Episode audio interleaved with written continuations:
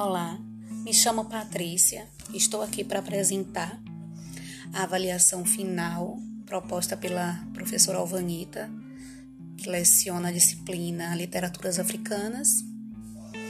É, a proposta, na verdade, é falar né, sobre algum autor ou autora de país africano de língua portuguesa e eu escolhi falar sobre Alda Lara. O nome dela completo é Alda Ferreira Pires Barreto de Lara Albuquerque. Ela nasceu em Benguela, na Angola, no dia 9 de junho de 1930.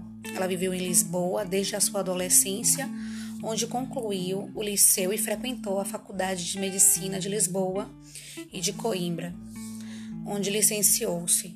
Exerceu influência muito importante na renovação da poesia angolana com seu comprometimento com a luta pela independência.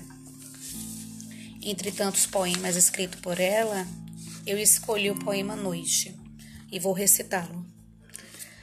Noites africanas langorosas, esbatidas em luares, perdidas em mistérios, a cantos de tunguruluas pelos ares, onde barulhento frenesi das batucadas põe tremores nas folhas dos cajueiros Noites africanas tenebrosas, povoadas de fantasmas e de medos, povoada das histórias de feiticeiros que as amas secas pretas contavam aos meninos brancos. E os meninos brancos cresceram e esqueceram as histórias. Por isso as noites são tristes, endoidadas, tenebrosas, langorosas, mas tristes, como o rosto gretado e sulcado de rugas das velhas pretas como o olhar cansado dos colonos, como a solidão das terras enormes, mas desabitadas. É que os meninos brancos esqueceram as histórias com que as amas secas pretas os adormeciam. Nas longas noites africanas, os meninos brancos esqueceram.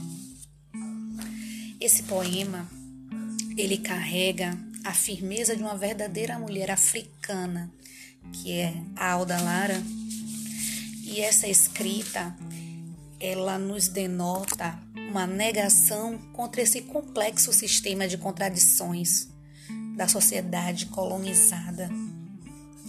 Esse poema, ele retrata com muita realidade as marcas de sofrimento, de dor causadas pelo preconceito, pela exclusão social.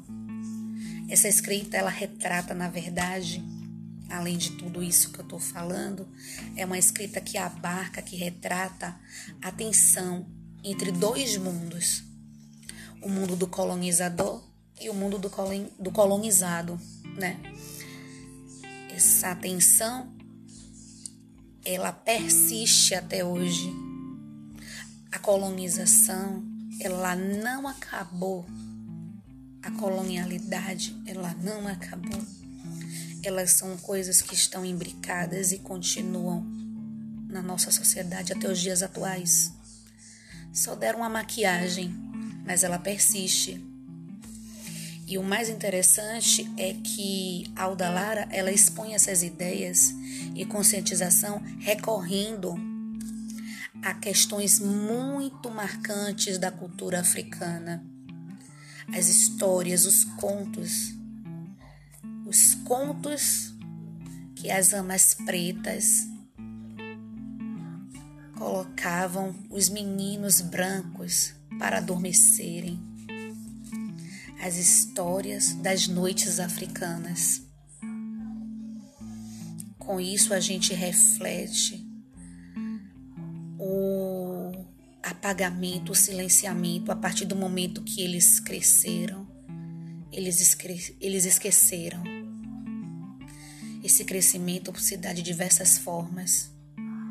É o crescimento do poder, é o crescimento da ambição, é o crescimento do silenciamento, do apagamento de um povo que resiste e que tem que resistir através da sua escrita, através de protestos e de tantas outras formas de representar as suas dores o seu sofrimento.